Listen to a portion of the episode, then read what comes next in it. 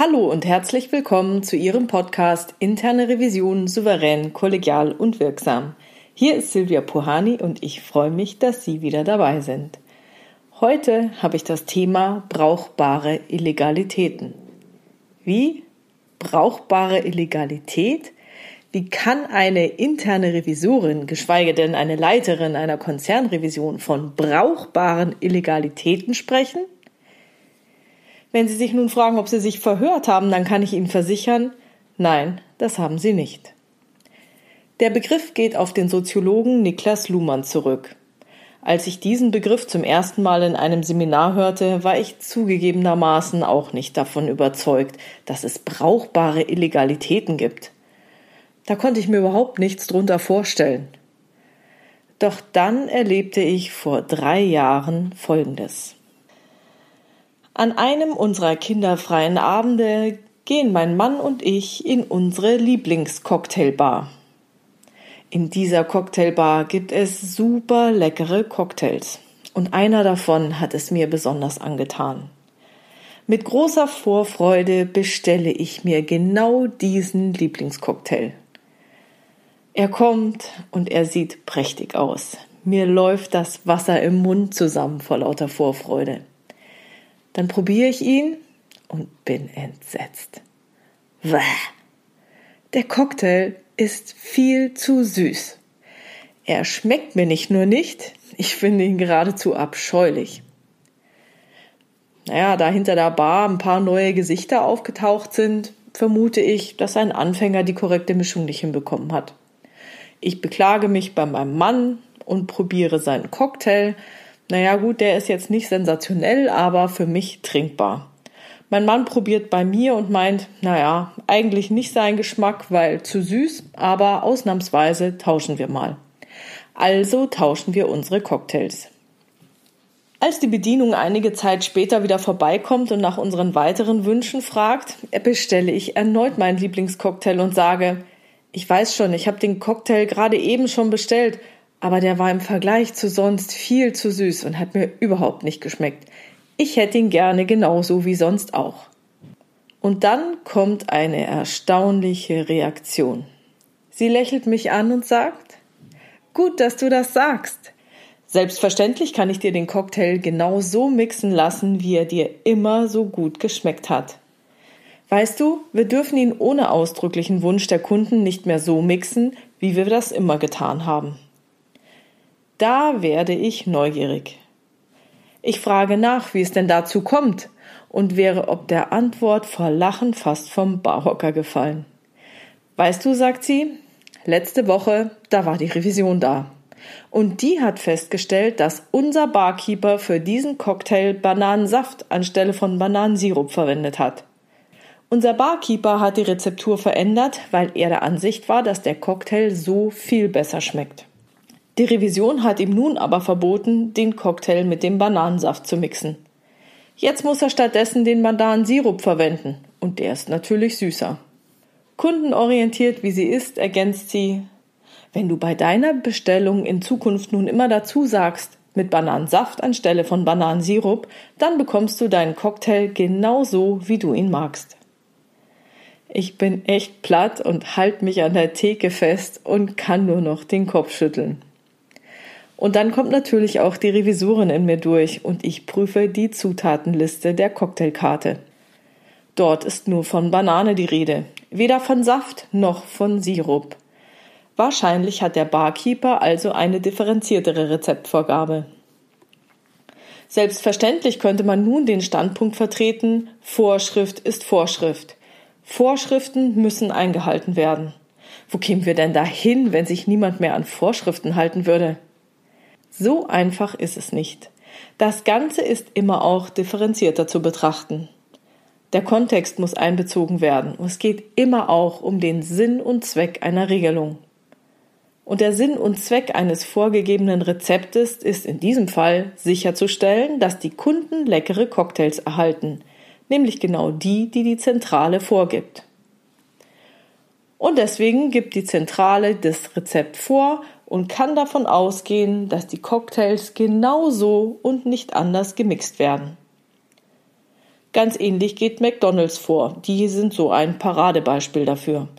Die haben ja sogar früher mal Werbung damit gemacht, dass der Big Mac immer gleich schmeckt, egal wo auf der Welt er zubereitet wird. So wird es wahrscheinlich auch bei dieser Kette von Cocktailbars gewesen sein. Was ist aber, wenn eine kleine Abwandlung diesen einen Cocktail deutlich verbessert? Dann könnte das genau diese Cocktailbar zum Anlaufpunkt für genau diesen Cocktail werden lassen. Es könnte sogar den Umsatz steigern. Sie kennen das doch sicher. Sie haben einen Standardcocktail, der Ihnen schmeckt, gehen woanders hin in eine andere Cocktailbar und dort schmeckt er anders. Das können Nuancen sein. Es schmeckt aber anders. Und dem einen schmeckt halt der eine und der andere jener Cocktail besser. Ist es also verwerflich, wenn der Barkeeper, der von der Zentrale jetzt ein bestimmtes Rezept erhält, es ausprobiert und durch eine kleine Abwandlung der Mixtur verbessert? Rein formal ja, keine Frage. Doch auch materiell? Ist dieser Vorstoß tatsächlich so verwerflich? Und jetzt kommt genau der Kontext ins Spiel. Vielleicht ist der regionale Geschmack einen Tucken anders als in der Zentrale. Okay, vielleicht ist es jetzt etwas weit hergeholt, aber Sie wissen, was ich meine. Geschmäcker sind verschieden. Ist es also wirklich so schlecht, einen Geschmack zu finden, der in dieser Region am besten ankommt? Das wäre für das Unternehmen sogar sehr funktional. Ja, auch wenn sich Geschmäcker verändern oder neue Trends entstehen, muss sich ein Unternehmen anpassen. Und das bekommt die Zentrale nicht so leicht mit. Die Kunden an der Basis verändern ihre Geschmäcker und damit auch ihr Kaufverhalten. Die angebotenen Produkte verkaufen sich nicht mehr so gut und irgendwann verschwinden die schlechter laufenden Produkte aus dem Angebot. Offiziell werden solche Anpassungsprozesse über bestimmte Abteilungen, Projekte, Gremien oder Ausschüsse begleitet. Doch in diesen Strukturen können die genialen Entwicklungen, die an der Basis passieren, nicht immer Gehör finden. Ja, ja, ich weiß, es gibt das betriebliche Vorschlagswesen. Doch das klappt in hierarchisch organisierten Unternehmen nicht immer so wie geplant. Erst kürzlich habe ich von einem Fall bei einem großen Industrieunternehmen gehört. Dort sollte auf agil umgestellt werden. Also wurde die Basis aktiviert und nach Verbesserungsvorschlägen gefragt. Es meldete sich ein Mitarbeiter, der seit Jahren über alle ihm möglichen Kanäle versucht hat, ein Gerät im Wert von ungefähr 200 Euro anschaffen zu lassen, um ein bestimmtes Problem zu lösen. Er war jahrelang immer wieder damit gescheitert. Jetzt in dem neuen Aufbruch zu stärkerer Befähigung der Mitarbeiter hat er sich erneut dafür eingesetzt. Die Anschaffung wurde genehmigt und das Unternehmen spart nun monatlich Tausende von Euros. Wahrscheinlich liegt dieses Problem des Nicht-Gehört-Werdens von Kunden und Mitarbeitern an der traditionellen Aufbau- und Ablauforganisation großer Unternehmen. Je größer die Organisationen sind, umso schwieriger wird es, Kontakt mit der Basis zu halten. Also agieren Organisationen bei Bedarf meist so, dass sie Abweichungen inoffiziell zulassen bzw. offenen Auges wegsehen, damit Neues entstehen kann. So wird Neues ausprobiert und am Markt getestet. Wenn es klappt, wird man gelobt und vielleicht sogar befördert, wenn nicht, gerügt oder abgemahnt. Diese Abweichler, die zum Wohle des Unternehmens aktiv sind, Dinge über den kleinen Dienstweg ermöglichen oder Mittel und Wege finden, ihren Handlungsspielraum zu erweitern und gute Ergebnisse damit erzielen, nennt Gerhard Wohland Höchstleister. Seiner Ansicht nach sind solche Höchstleisterinseln in allen großen Konzernunternehmen zu finden. Das sind Bereiche, Werke oder ganze Unternehmen, die in dynamikrobusten Strukturen jenseits der üblichen Vorgaben arbeiten und Höchstleistungen vollbringen. Wen es interessiert, ich habe auch mal ein Podcast-Interview mit Gerhard gemacht. Vielleicht hat mein Barkeeper ja auch die ein oder andere oder vielleicht auch viele Varianten des Cocktails ausprobiert, selbst getestet und seine Kollegen und Kunden zum Testen gegeben und sich Feedback zu seiner Rezeptur eingeholt. Vielleicht hat er sich dann für die Variante mit den positivsten Rückmeldungen entschieden. Und so frage ich mich, ob die Prüfer seine Cocktail-Variante überhaupt probiert haben. Da ich für materielle und nicht nur formale Prüfungsfeststellungen stehe, habe ich eine Mail an die Revision genau dieser Cocktailbarkette geschrieben. Denn das, was der Barkeeper hier gemacht hat, ist meiner Meinung nach eine brauchbare Illegalität gemäß Niklas Luhmann. Der hat in einem seiner Texte hierzu sehr wissenschaftlich ausgeführt, weshalb es für Organisationen durchaus funktional sein kann, eine Abweichung von vorgegebenen Normen zuzulassen. Ein neues schöpferisches Verhalten sorge für eine laufende Anpassung an eine sich ändernde Umwelt, habe günstige Auswirkungen auf den Zweck der Organisation und sei damit sehr funktional. Folglich sollte es keinesfalls unterbunden werden. Meiner Meinung nach hat sich der Barkeeper positiv für das Unternehmen eingesetzt und einen bestehenden Standard-Cocktail noch besser gemacht. In meiner Mail habe ich die interne Revision aufgefordert, nicht nur auf Formalien zu achten, sondern auch die Materialität zu betrachten. Eine Blindverkostung analog dem Pepsi-Test durchzuführen und den Geschmack entscheiden zu lassen.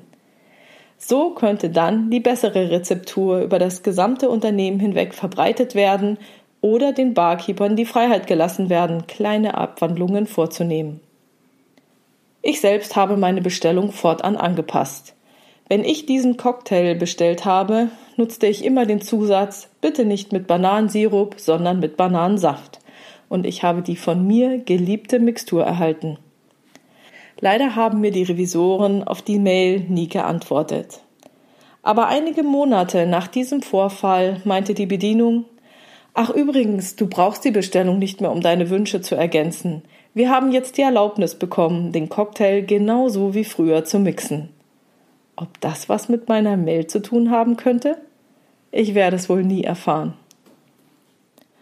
Und damit ende ich nun mit meinen Wünschen an alle Revisoren. Bitte schauen Sie nach Möglichkeit nicht nur auf die formale Einhaltung von Vorschriften. Schauen Sie auf den Sinn und Zweck dieser Vorschriften. Schauen Sie auf die Materialität Ihrer Feststellungen. Denn jedes Unternehmen muss sich an die sich verändernde Umwelt anpassen. Und wir als Revisoren sollten nicht diejenigen sein, die es daran hindern. Vielen Dank. So, das war's für heute. Wenn Sie eine Fragestellung haben, die Sie bewegt und die Sie in diesem Podcast sehr gerne beantwortet hätten, dann schreiben Sie mir diese bitte. Entweder per Mail an info@puhani.com oder Sie nutzen eines der Kontaktformulare auf meiner Webpage www.puhani.com. Wie Sie wissen, gibt es dort eine offene, aber auch eine anonyme Variante. Wenn es Ihnen gefallen hat, bitte ich Sie, diesen Podcast in Ihrer Community zu teilen und vielen, vielen Dank für Ihre tollen Kommentare und 5-Sterne-Bewertungen. Bleiben Sie dran und hören Sie gerne wieder rein in Ihren Podcast Interne Revision souverän, kollegial und wirksam. Mein Name ist Silvia Puhani und ich wünsche Ihnen erfolgreiche Prüfungsprozesse.